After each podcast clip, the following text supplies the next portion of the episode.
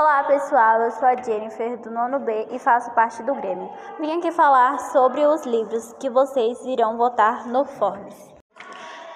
O primeiro livro é A Ilha Perdida. Esse clássico da literatura juvenil brasileira as peripécias de Eduardo e Henrique, dois garotos em férias na casa do padrinho, que resolveram explorar uma ilha e acabam descobrindo que ela é habitada por um estranho eremita. Próximo livro: O vírus desinformativo. O professor G. Ninho e sua equipe fazem tudo para que a ciência sirva sempre as boas causas e, a, e lutam contra supercérebros que querem usá-las para o mal.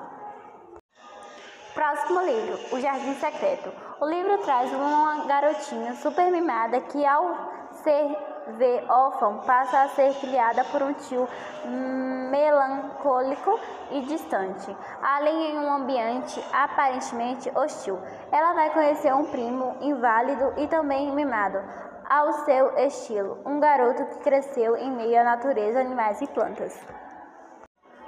Próximo livro, A Escrava Isaura. A obra narra a história de Isaura, uma escrava branca que foi criada como filha pela família que a possui. Assim, ela é protegida pela matriarca que prometeu libertar a escrava após sua morte. Porém, não é isso que ocorre. Próximo livro, A Ilha do Tesouro. Nele, um garoto chamado Jim, cujos pais são proprietários e moradores de uma pequena pensão numa cidade litorânea da Inglaterra, vivem diversas aventuras após a chegada de um velho lobo do mar.